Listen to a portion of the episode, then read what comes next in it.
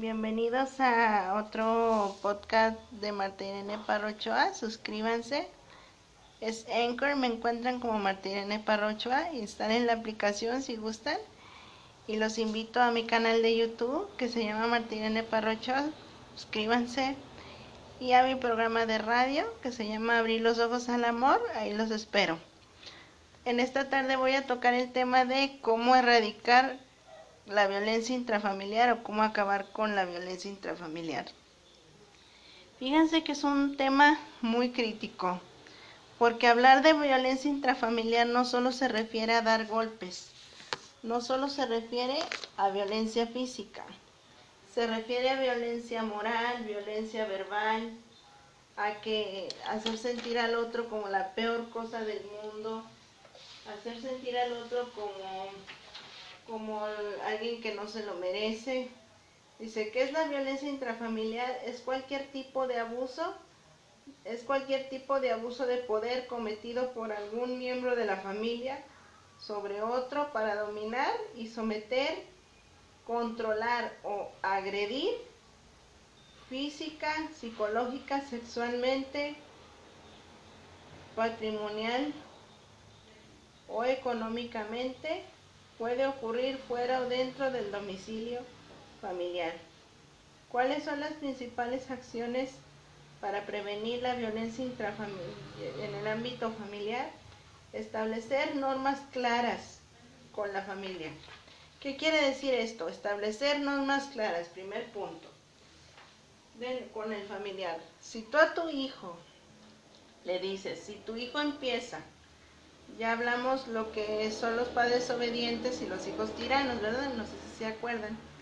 Entonces, eso va de la mano. Si tú, si tú permites que tu hijo te violente, o te grita, o te agrede, o te golpee, es porque en tu familia, tu historia familiar arroja un índice, un patrón de violencia no controlado. ¿Por qué?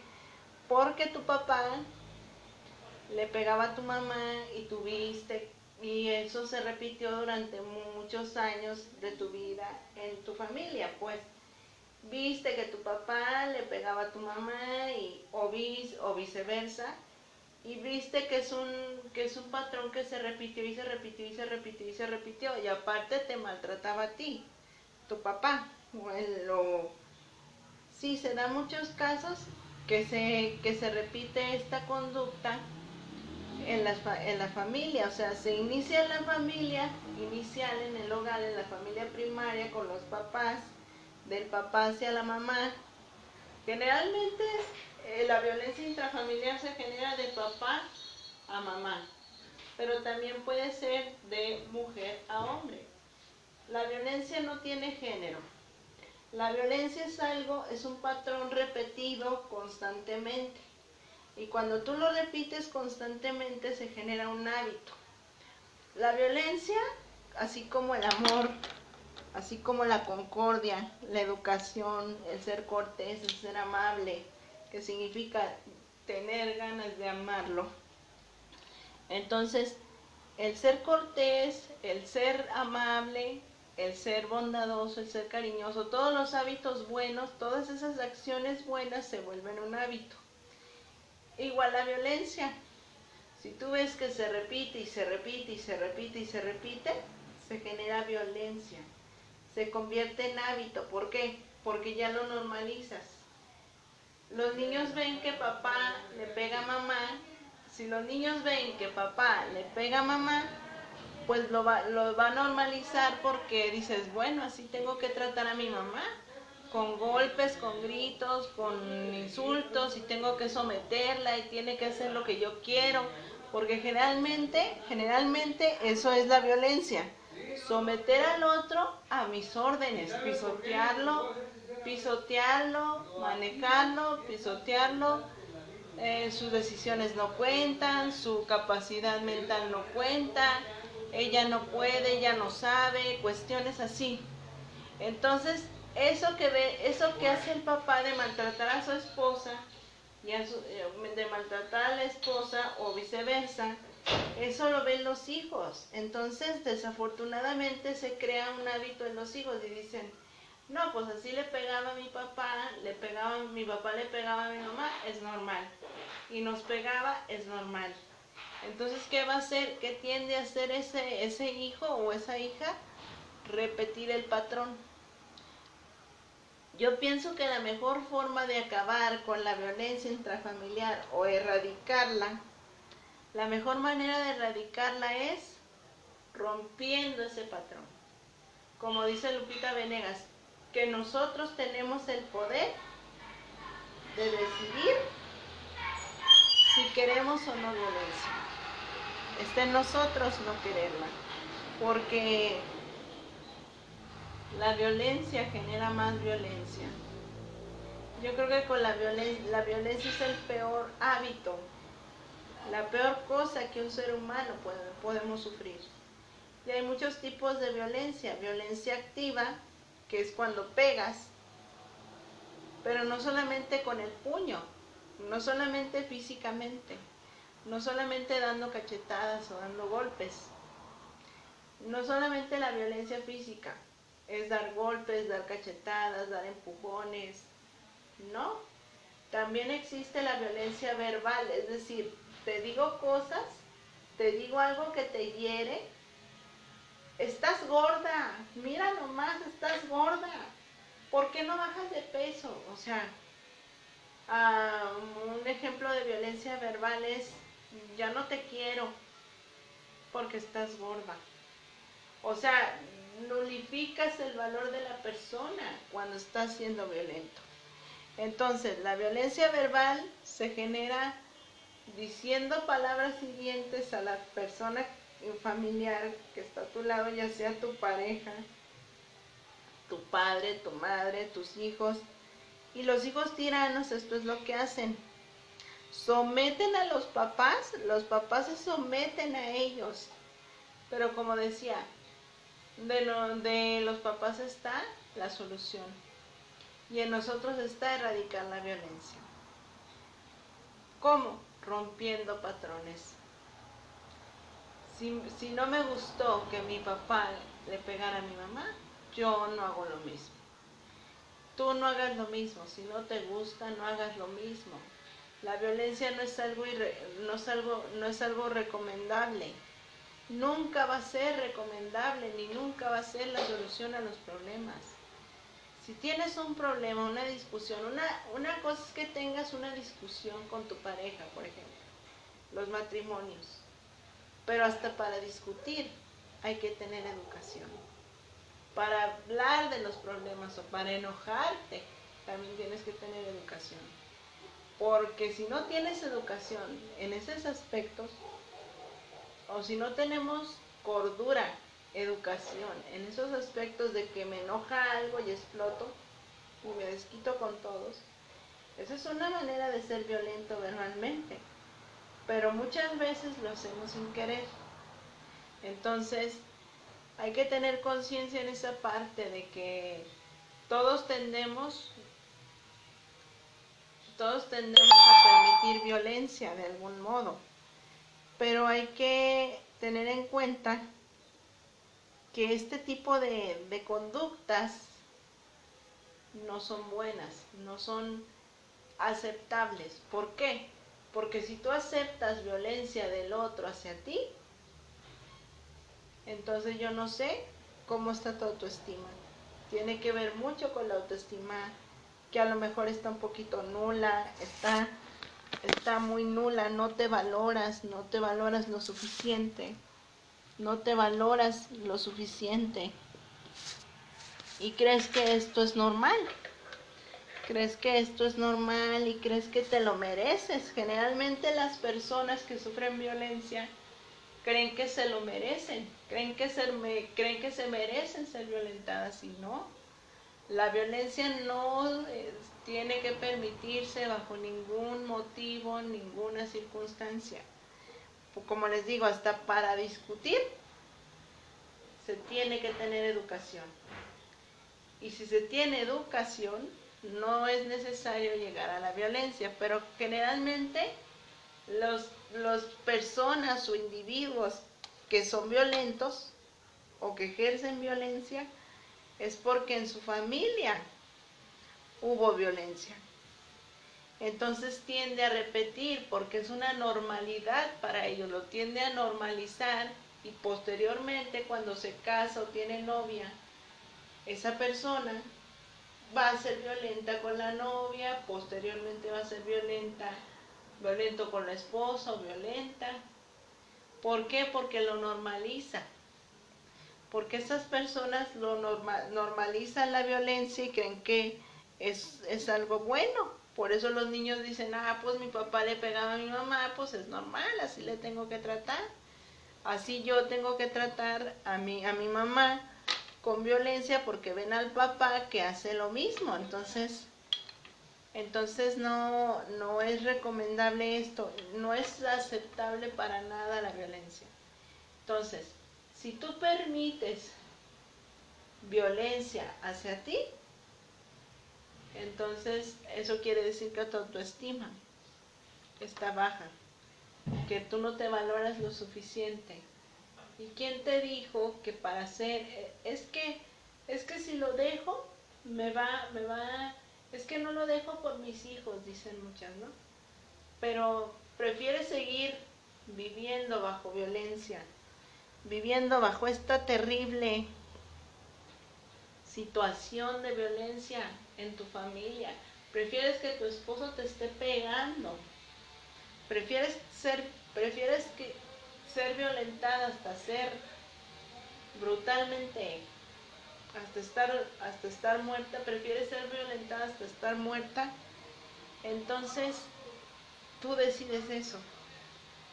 Entonces generalmente las mujeres que han sufrido violencia es porque, porque en su familia, la mamá o el papá, alguno de los miembros de su familia, vivió violencia o ella misma vivió, vivió violencia de sus padres. Como dicen, física, emocional, psicológica y sexual. Llegan hasta los abusos sexuales. ¿Por qué? ¿Por qué permitir que, en ese, que la violencia en ese grado llegue a ese grado? No se vale, señores, porque aunque estén aunque sea un matrimonio y aunque estén casados, no deben de permitir ese tipo de abusos, porque pueden hasta ir eh, hasta matarlas por los golpes. Entonces hay violentos pasivos. La violencia pasiva es cuando no dices nada, aparentemente eres muy tranquilo, eres una persona tranquila, que no hace nada, que no violenta, que no nada. Entonces, pero tú puedes ser violencia, puede ser violencia pasiva, violenta pasivamente o violento pasivamente, con una mala contestación, puede ser, puede ser grosero, puede ser agresivo. Los violentos pasivos son las personas que son groseras, pero son a menor grado. Los violentos pasivos son los que permiten el abuso y ellos lo dan pero de manera aparentemente tranquila. Entonces, generalmente las personas que sufren violencia tienen rasgos tienen rasgos fáciles de identificar, tienen baja autoestima, les, les perdonan, perdonan todo tipo de violencia, perdonan todo lo que les hace el agresor, justifican al agresor, que eso es fatal, justificar la violencia.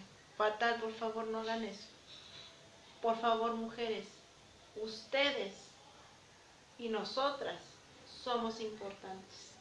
Somos importantes por el hecho de ser hijas de Dios. Lo que pasa es que ustedes que sufren violencia no se sienten amadas por nuestro Señor Jesucristo por, por Dios. Y como, como no te sientes hija de Dios, no te amas, no te acercas a tu dueño, a tu creador, a tu diseñador que es Dios. Entonces, Si tú no te das cuenta y no nos damos cuenta de que somos personas valiosas, independientemente de tener un hombre a nuestro lado, somos valiosas, somos importantes por ser hijas de Dios. Voy a prender la bomba un rato, ¿no? Entonces hay, hay que tener un poquito más de, de, de, de discernimiento en esta parte de que no merezco ser violentada, no merezco este trato, no merezco que ser sometida ni por mi esposo, ni por mis papás, ni por nadie, ni siquiera por tus hijos. Entonces la violencia es algo con lo que debemos de acabar, pero no con más violencia, porque la gente cree que siendo violento con las personas que es violenta, que tú siendo violento, que con más violencia se acaba, la, la, se va a acabar, pero no, el odio no disminuye con más odio, el odio disminuye con amor. Si tú pones amor, si tú erradicas la violencia diciendo, no voy a repetir el patrón que mi papá y mi mamá hicieron de su vida matrimonial, no voy a pegarles a mis hijos como a mí me pegó mi papá o como a mí me pegó mi mamá. Erradícala de esa forma, decide ser, ser diferente Decide ser un buen papá, decide ser una mamá diferente. Decide ser generador de amor. Decide manifestar el amor de Dios en tu familia y en ti mismo. Controla tus impulsos. Cuando no sepas qué decir, cuando estás enojado, cuando no sepas qué hacer, cuando, cuando los problemas se te junten y no sepas qué hacer, por favor acude a quien debes de acudir. Si no sabes cómo quitarte ese patrón, pide ayuda. Para eso estamos los psicólogos.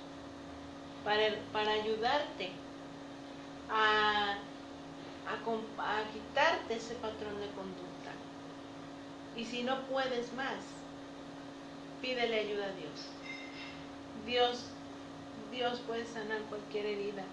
Lo que pasa es que tú tienes la herida muy fresca que tú viviste con tus padres. Y llega el momento en que tú quieres hacer lo mismo. Y no quieres, no quieres, pero no lo puedes evitar porque vienes de un patrón y quieres romperlo, pero no sabes cómo hacerlo. Pide ayuda, pide ayuda. Para eso estamos. Para eso estamos los terapeutas, para eso estamos los psicólogos, para ayudarte a que tú tengas una mejor opción. La violencia nunca va a ser una opción. ¿Por qué creen que se efectúan las guerras? Porque hay personas, porque hubo personas con patrones de conducta que no vencieron, que no erradicaron. Hasta se hicieron películas. Películas reflejadas en, por ejemplo, Pearl Harbor, eh, que, era el, que eran japoneses contra estadounidenses, o el pianista, gente rusa. Violencia, violencia y más violencia. Por eso Gandhi, uno de los de las máximas del máximo personaje que erradicó la violencia, que erradicó la violencia de una manera extraordinaria, Gandhi. Este señor creó 10 decálogos, que creó un decálogo con principios morales, porque él era abogado. Este señor erradicó la violencia de una eh, erradicó la violencia de una manera extraordinaria en el camino de la paz, siempre en el camino del amor. Solamente cuando tú pones amor en las cosas que son, que son aparentemente oscuras y difíciles, como lo es la violencia intrafamiliar, cuando tú pones amor, cuando tú te acercas a Dios,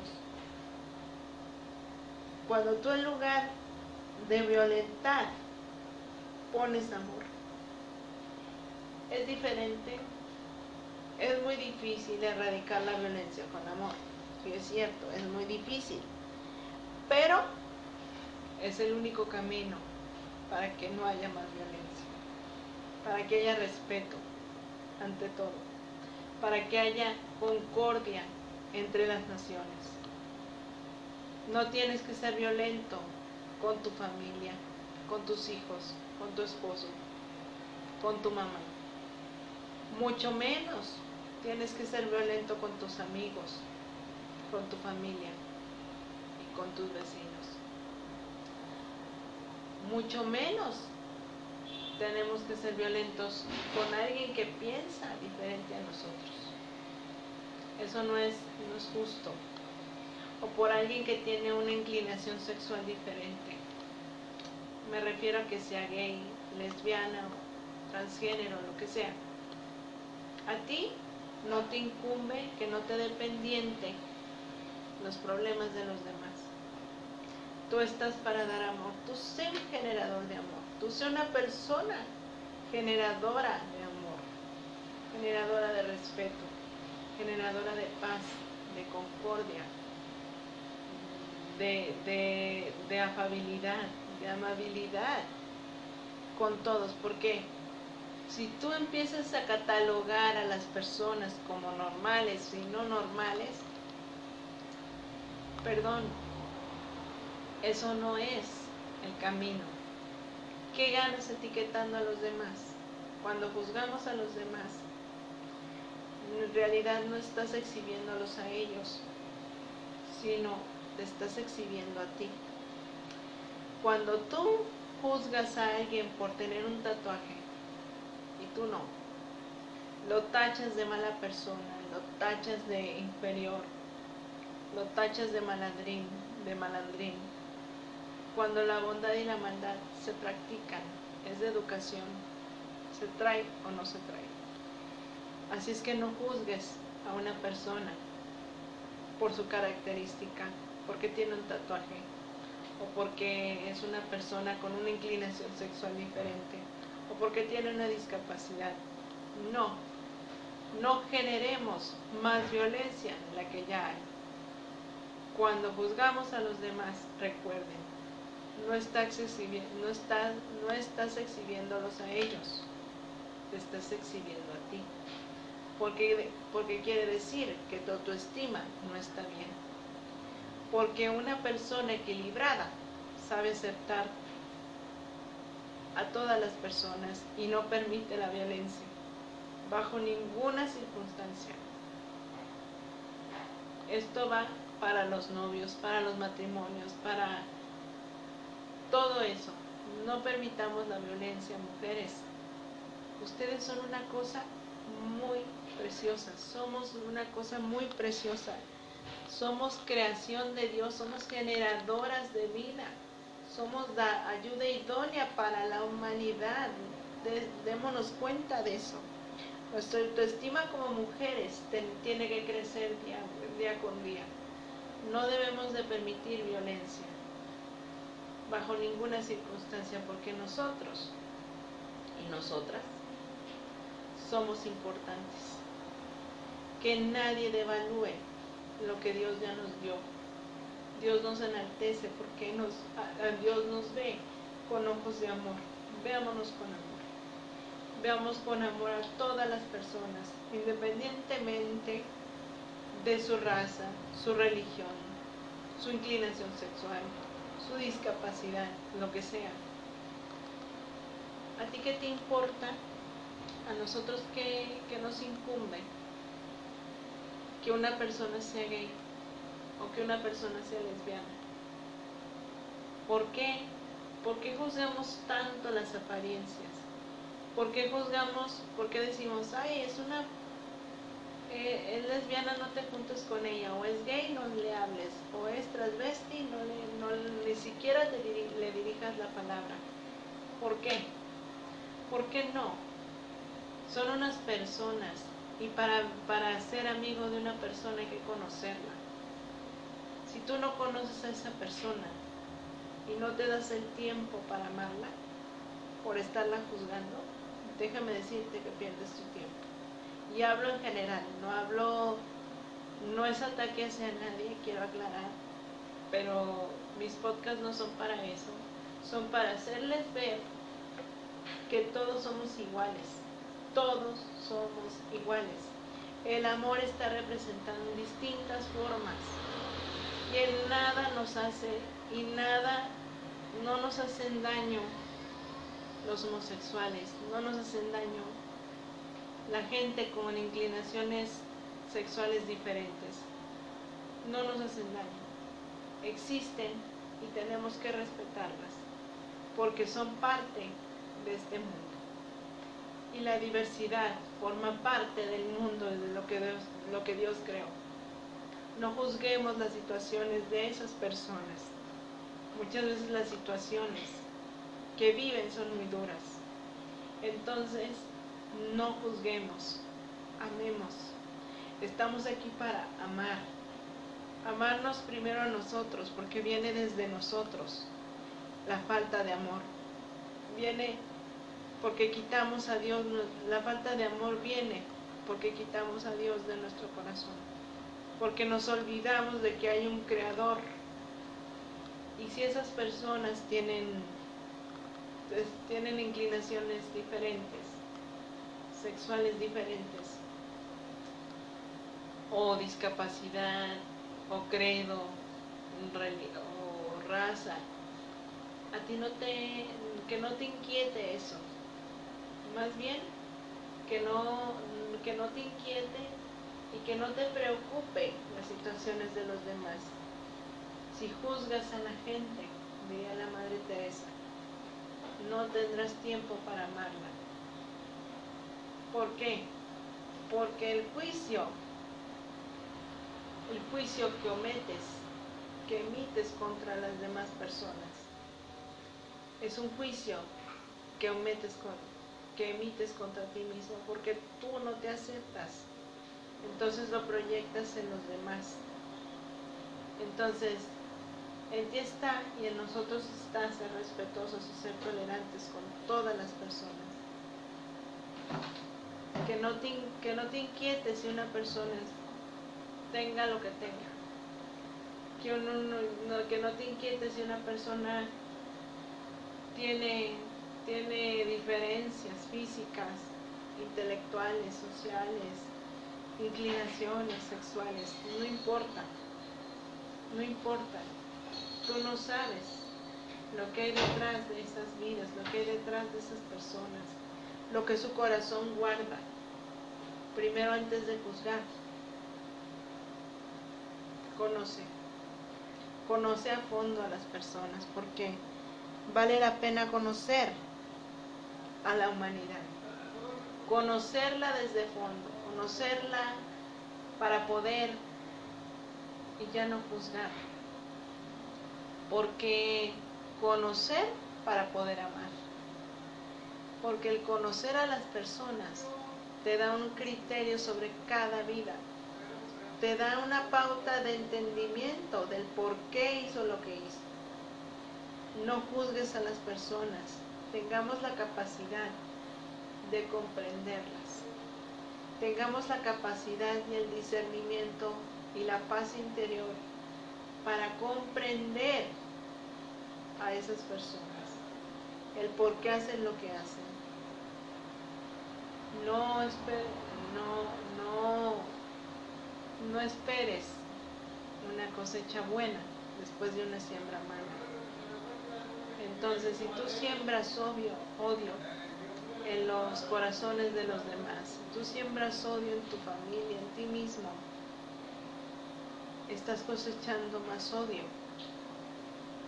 Cosecha amor, siembra amor y cosecharás amor. Siembra cariño y cosecharás abundancia.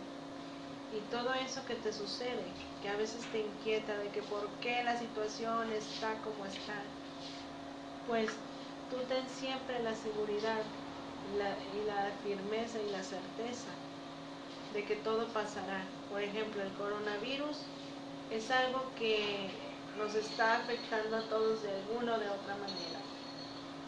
Es que ¿por qué? ¿Por qué? No sé qué hacer, ¿cómo se va a acabar esto? No tengo trabajo, no tengo dinero para mantener a mis hijos.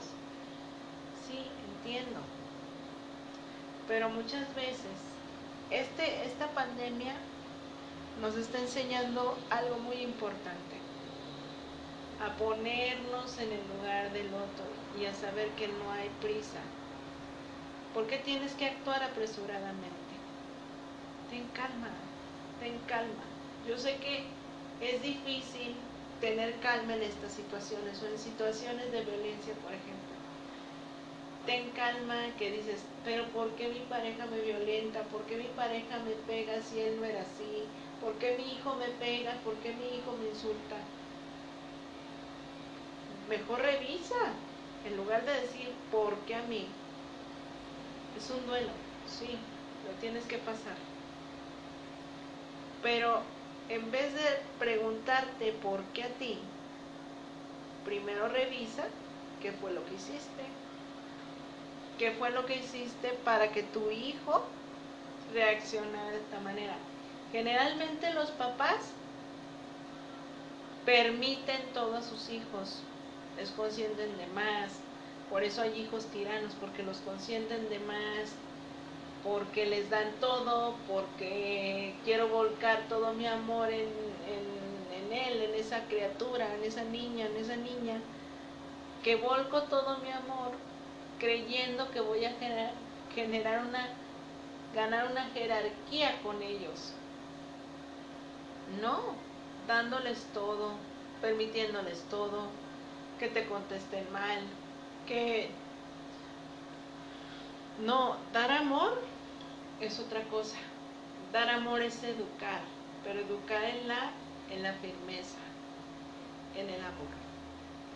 Es decir, mijito, no permito que me hables así porque soy tu ma, porque soy tu mamá y me tienes que respetar, pero el hijo, tu hijo, te tiene que ver que te respetas. Tu hijo tiene que ver autoestima alta en ti, tiene que ver que te respetas, tiene que ver que te valoras, para poder que él vea que el respeto es importante, que te tiene que respetar como su madre o su padre que eres, porque posteriormente él va a tener una familia, él se va a casar, va a tener hijos, y esos hijos van a sufrir violencia. Si tu hijo te ve ser violento con tu esposo o ser violento con tu esposa o viceversa. Entonces, por ejemplo, no puedes pedirle a alguien que haga algo que tú no estás dispuesto a hacer. Para pedirle a alguien que haga algo, primero hay que hacerlo nosotros. Hay que estar dispuestos a cambiar, a cambiar ciertos hábitos, a modificar ciertos hábitos de conducta que a veces nos es difícil. El cambio es difícil, el cambio es duro. Yo perdí a mi mamá el 30 de junio.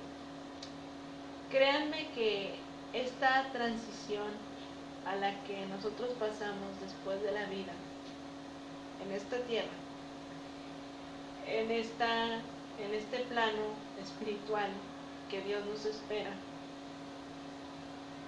créeme que la transición no es fácil. Es un proceso por el cual tenemos que pasar todos y, desafortunadamente la muerte es para todos, es parte de la vida. Y con todo lo que yo he pasado, mi discapacidad, el nacer con una discapacidad, no fue fácil para mí, no fue fácil para mis papás. Sin embargo, Dios les dio la inteligencia porque ellos decidieron sacarme adelante. No porque no haya sido difícil, no porque no hayan llorado, sino porque decidieron, tuvieron fe y decidieron sacarme adelante, como mis hermanos. Posteriormente, posterior a mi nacimiento, tuvieron que enseñarme al paso de los años muchas cosas que aprendí, que fue un proceso muy difícil. Y ya en la escuela, cuando tenía 12 años, sufrí bullying.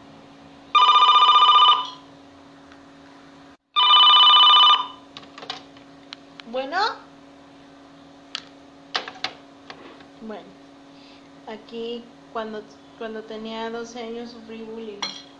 Entonces, pues fue muy difícil superarlo. Tuvo que, tuvieron que pasar muchas cosas. Mi mamá me defendió muchas veces de las burlas, de los ataques. Y pues me enseñé a defenderme, pero es un proceso muy difícil porque cuando eres adolescente, Mm, como yo estaba acostumbrada a recibir amor de mi familia, de mi papá, de mis hermanos, de mis papás, de mis hermanos, nunca sufrí violencia de ningún tipo. Entonces, cuando me enfrento al bullying a los 12 años, no es fácil para mí porque yo creía que no me estaban haciendo nada. Mi mamá me hizo ver que era violencia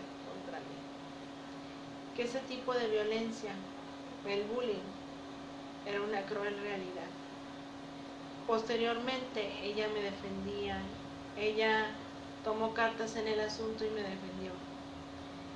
Posteriormente salí de la primaria, en la secundaria pasaba lo mismo, pero en menor grado, no me saludaban, sufrí indiferencia. Y en la prepa igual, en la universidad igual, era peor.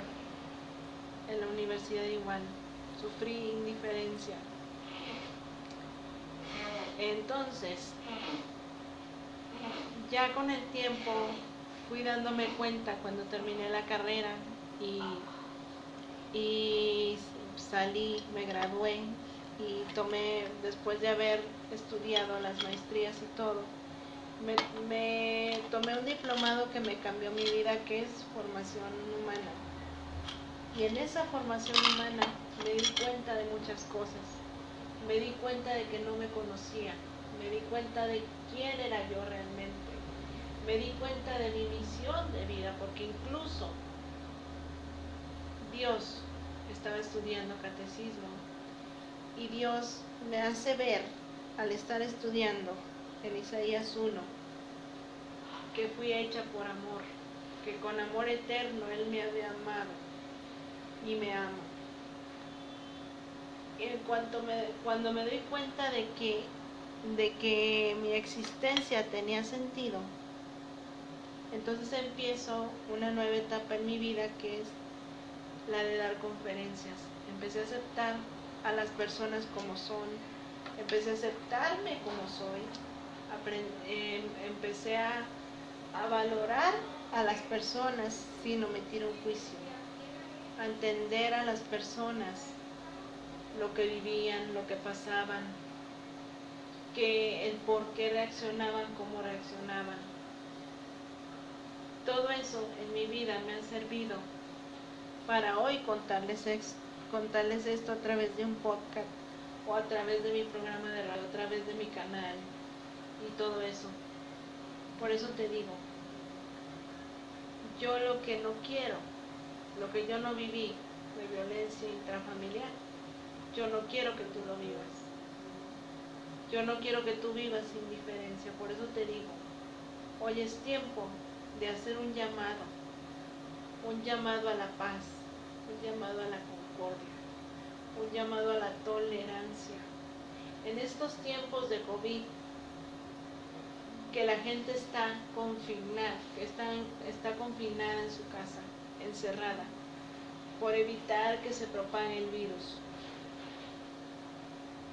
Muchas familias están siendo violentadas por ese aspecto.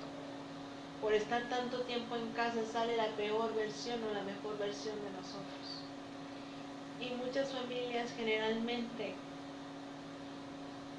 ya no se abrazan, ya no se besan por esta cuestión Pero sí, desgraciadamente en muchas familias, a causa del COVID, a causa de estar confinados en su casa, están siendo violentadas muchas mujeres, desgraciadamente. Están siendo violentadas por el simple hecho de estar encerrados. Hoy es momento de hacer una nueva visión del COVID. Relájate, relajémonos y tengamos paz, tengamos tranquilidad, porque a través de la paz y la tranquilidad, yo sé que se oye fácil, se oye fácil decirlo, pero no es fácil. Es una construcción diaria. Y tenemos que saber que, que no, las cosas no suceden de la noche a la mañana. Yo sé que nos desesperamos, gritamos, nos salen emociones humanas. Entonces, para que esas emociones humanas salgan de manera adecuada, nosotros tenemos que hacer un trabajo personal para que nosotros podamos estar en paz en estos tiempos de, COVID. Queridos amigos, todo esto que les acabo de platicar sobre la violencia intrafamiliar, cómo erradicarla, cómo acabar con ella, es un, es un tema que a mí me, me estremece hasta, los, hasta lo más profundo, porque no me gusta que las mujeres, que la gente sufra violencia, porque no es el camino. No hay camino para la paz, decía Gandhi. La paz es el camino. Bueno, nos vemos, espero que les haya gustado esta este podcast y nos vemos en la próxima y recuerden, violencia genera violencia. El odio no disminuye con más odio. El odio disminuye sembrando amor. Siembra amor y sacarás lo mejor de ti y de todos. Bye.